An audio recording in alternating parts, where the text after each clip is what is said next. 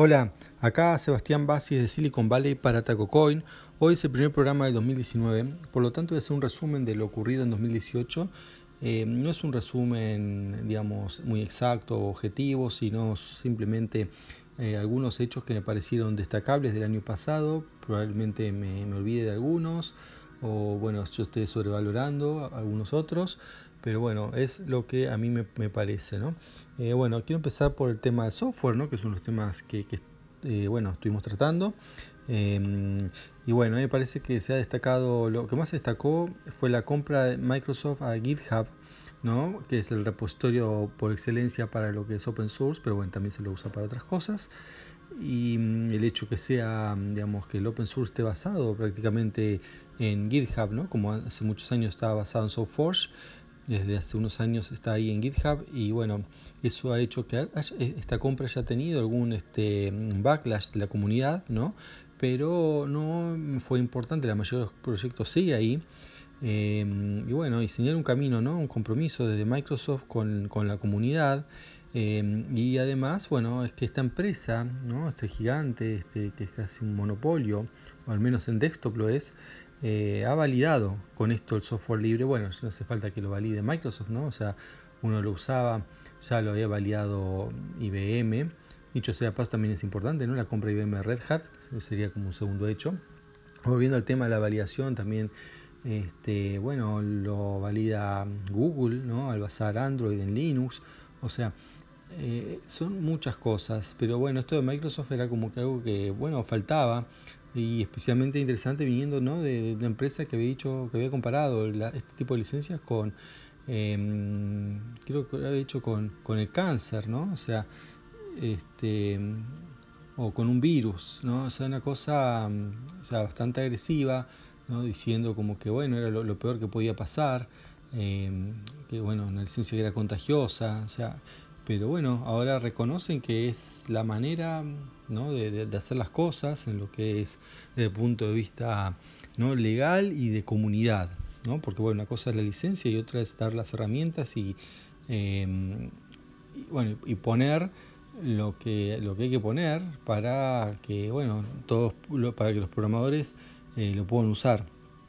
Y bueno, eh, entre ellos también, ah, bueno, Microsoft también ha lanzado mucho software libre, incluido componentes de Windows y también, bueno, últimamente una, una mm, biblioteca o library de Machine Learning, que, bueno, también Machine Learning es otro de los temas, ¿no? sería como el éxito del año. Todo lo que tenga que ver con inteligencia artificial, ¿no? Ha sido propagado por Amazon, por Google y ahora Microsoft.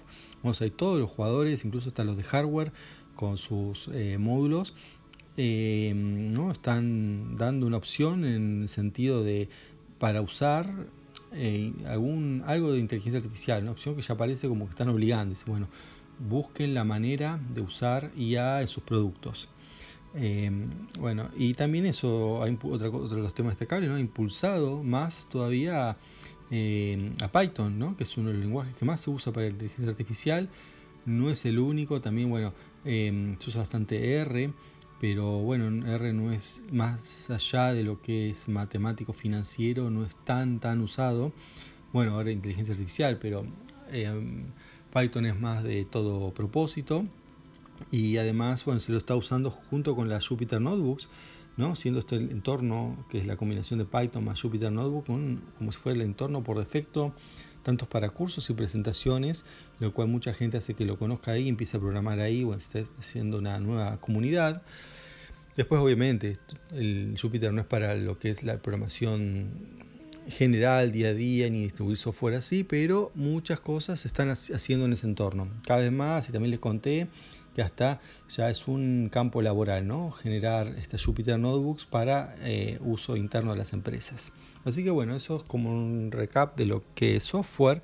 Ahora también eh, quería contarle algo sobre videogames donde bueno este año claramente sea o no para muchos no sería el mejor juego pero sí es el fue el éxito indudablemente Fortnite toda la industria estuvo dominada por eso fue una locura como un año anterior había sido de Pokémon Go ahora eh, bueno Fortnite o sea lo comparé con Pokémon Go en, listo de, en lo que es el gran digamos fenómeno, ¿no? Que, ha trascendido lo que es la comunidad gamer. O sea, pues decir, mira, el mejor juego por ahí fue el Red Dead, eh, Red Dead Redemption 2, pero eh, gente que no está en juegos, eh, por ahí ni se entera de eso, pero de Fortnite se enteró todo el mundo, o sea, y literalmente todo el mundo. Bueno, las cosas, no el hecho que sea gratis, que uno pague por skins y esas cosas, hace que, eh, bueno, mucha gente pueda jugar, ¿no? Y bueno, está gratis hasta, por ejemplo, en, la Switch también,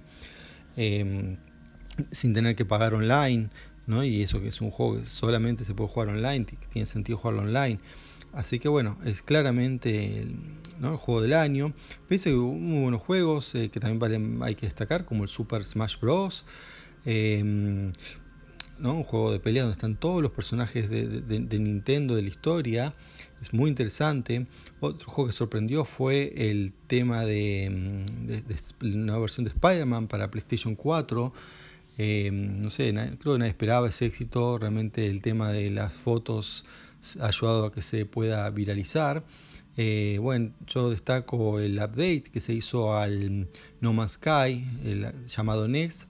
Lo destaco porque uno no, destaca realmente un update del año, un update como algo de lo mejor del año, pero pasa que este update le, da al No Man's Sky eh, las características que debería haber tenido cuando salió y bueno, lo hace un juego mm, realmente mm, mucho más completo, ¿no?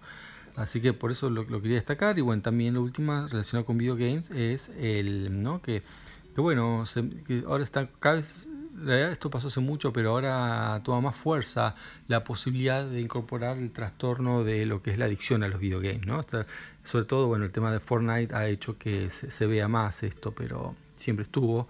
Eh, bueno, la posibilidad que, mm, digamos, médicamente o legalmente se, se lo incluya como un trastorno no el hecho de jugar, sino el hecho de, em, bueno, de, tener una adicción, ¿no? De no poder hacer otra cosa que no sea jugar, no tener otra manera de ver la vida si no es a través del juego. Eh, y bueno, y perder de hacer otras cosas por esto.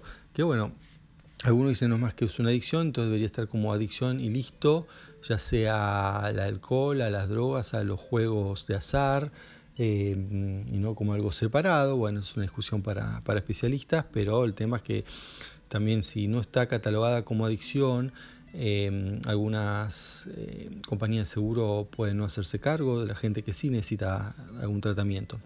Bien, otro tema para destacar ¿no? en el año es, bueno, Facebook, obviamente, eh, no, no, no, por buenas noticias, sino bueno, todo el tema de Cambridge Analytica, ya lo hablé 10 millones de veces, cómo influyó en las elecciones, todo eso.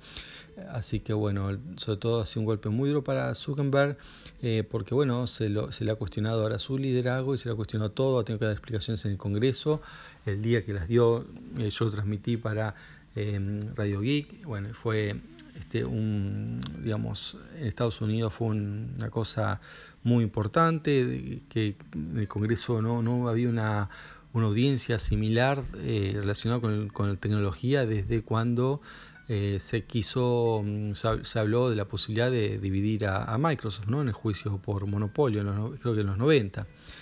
Así que bueno, eso me pareció realmente mm, trascendente. Otra cosa también para destacar del año es Elon Musk. Eh, digo Elon Musk más que decir Tesla, SpaceX o Boring Company, no todas sus empresas, sino bueno, por distintos...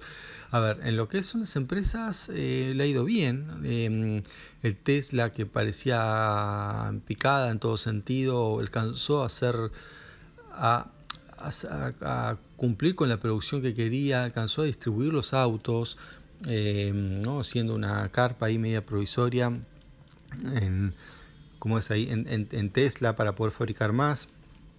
Eh, SpaceX, eh, bueno, también ha llevado misiones exitosas, los cohetes han, vuelto en una pieza. ¿No? Recuerden el año pasado uno que había explotado con un satélite de Zuckerberg justamente. Em, bueno, se ha mostrado ahora una sección del túnel, o sea, en ese aspecto va bien, pero el aspecto más personal de, de, de Elon Musk, bueno, hay problemas, repetirlos todos, ya lo estuvimos hablando durante el año, pero bueno, parece que la, sociedad de Wall Street especialmente no está preparado para este tipo de, liderazgo eh, no convencional, digamos. Bien, y bueno, último tema, o anteúltimo tema, si quiere, el tema de Bitcoin, ¿no? Como para destacar. Eh, en general, bueno, por el mal eh, desempeño desde el año pasado, que había estado a, llegó a aproximadamente 19.500 o casi 20.000 dólares a, a 3.800 ahora, ¿no? el último día del año. O sea, es una bajada impresionante, no solo de Bitcoin, sino todas las criptomonedas, otras han bajado más, Ethereum ha bajado mucho más, eh, y esto ha provocado caída de empresas, eh, ¿no? empresas relacionadas sobre todo con los que dependían de, estos, de los tokens generados, eh, bueno, pánico generalizado también, bueno, esta caída produjo por muchas razones, empezando por cuestionamientos en Corea, hasta cuestiones regulatorias, después, bueno, también se eh, cuestionamientos al uso de energía, eh, bueno, el uso ilícito que se lo ha dado. También siguió, no, tanto, ya no hubo tanto ransomware, pero sí había otros tipos de chantaje y extorsiones, em, siendo como la moneda más privilegiada o más usada por los criminales. Así que, em, bueno, todo esto ha traído realmente muy mala publicidad. Y sobre todo, bueno, eh, para la gente que lo veía como algo que el precio es algo algo que el precio tiene que subir constantemente, si no, no sirve. Con esa perspectiva, claro que no sirve. Em, pero bueno, gente que lo ve de otra manera. Así que es cuestión de, esperar cómo evoluciona. Sigue habiendo gente que predice que em, a la larga el precio va a tener que subir porque en lo que es Bitcoin al menos la producción es limitada. Mientras se encuentren usos eh, va a haber demanda bueno, hay cuestionamiento que el uso, en realidad el uso principal era esperar que aumente y no un uso mm, práctico. Y bueno, sobre el uso práctico se lo quería comentar, ¿no? También ha habido mejoras. Por ejemplo, todo el tema de tokenización de bienes, eh, pese a todo, siguió. Eh, incluso hasta, hasta las casas, casas de remate prestigiosas de Inglaterra y otras eh, Europa han empezado lo que se llama tokenizar obras de arte, cosa que uno pueda tener pedazos de una obra de arte, ¿no? sin tenerlo físicamente. Eh, o sea, ha habido más desarrollo de blockchain. Eh, bueno, otro tema que ha ayudado mucho es el está mm, casi terminada, ya, ya está funcionando, pero bueno, con algunos problemas la, Lightning Network, que es para hacer pagos eh, instantáneos, ¿no? No tener que esperar a que haya un nuevo evento de minería que dura como 10 minutos, es una cosa que hacía que las transacciones no sirvan para, eh, digamos, no sé, una compra común, tipo comprar un café, ¿no? El ejemplo típico. Y claro, nadie va a esperar 10 minutos para hacer una compra, es una ridiculez, ¿no? Con la tarjeta de crédito es en segundos. Bueno, la Lightning Network eh, ya está empezando a cumplir eso, obviamente no hay adopción porque el software es muy rudimentario, pero bueno, el concepto está. Otra cosa también para destacar son el auge de las stablecoin, cada vez hay más, así que mm, bueno, eso ¿no? en contra un poco por ahí de la volatilidad de los precios, que haya stablecoin, eh, la gente está volcando hacia, hacia eso. Y bueno, este como siempre, como le dije antes de empezar todo esto, cuando empezaba todo esto, si uno quiere invertir acá, yo sigo diciendo que hay que invertir, pero con el límite ¿no? de no invertir más de lo que uno esté dispuesto a perder. Eso, este consejo me ha servido a mí, ¿no? con esta bajada no, no, podría haber perdido mucho más. Eh, pero bueno, yo soy mm, toda una visión positiva a largo plazo de este mercado. Bien, y por último, ahora sí, final, eh, quería comentar sobre el YouTube, sobre el review 2018 mm, de YouTube, ¿no? Ese video, perdón, yo digo review rewind, el, ¿no?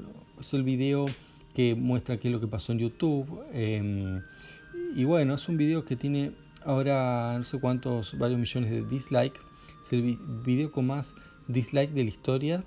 Eh, ¿Por qué no gustó? O sea, la gente, en temas así, a la gente en general le gustó, a la gente común, pero la gente que hace esto es gente que, eh, la que más ve YouTube, ¿no? Entonces acá estamos, se está separando, se empieza a ver en una separación entre lo que es la gente que, mm, que ve y sabe de YouTube y el resto de los consumidores ocasionales que además estos últimos son los que las empresas de avisos, ¿no? las que ponen publicidad en YouTube, eh, hacen marketing ¿no? para, ellos. Entonces YouTube como empresa, eh, bueno, se ve que lo que quería era hacer un video para mostrarle a estas empresas, ¿no? Miren las cosas, los videos, lo, que hacemos, este es el resumen del año. Si bien había cosas de YouTube normales, eh, bueno, no había, por ejemplo, lo que es el número uno de YouTube, ¿no? O PewDiePie. ¿Cómo puede no estar él en un resumen, ¿no? Es totalmente ridículo. Como yo hablo de las criptomonedas y no hablo de Bitcoin, que es la principal. Bueno, acá es lo mismo, o sea, uno debe hablar de no mencionar nada, de por qué ignorarlo. Bueno, eso obviamente trajo este efecto, ¿no? De esta lluvia de, dislikes. Eh, y bueno, eso es porque por ahí este youtuber y otros no, no, generan el contenido que, les gusta a las empresas. Em, bueno, hacen cosas que algunos llamarían edgy, ¿no? Como que está ahí en el borde de lo que es, en algunos casos, del buen gusto, en algunos casos de lo que es políticamente correcto y todo eso. Entonces, em, bueno, YouTube no lo quiso mostrar.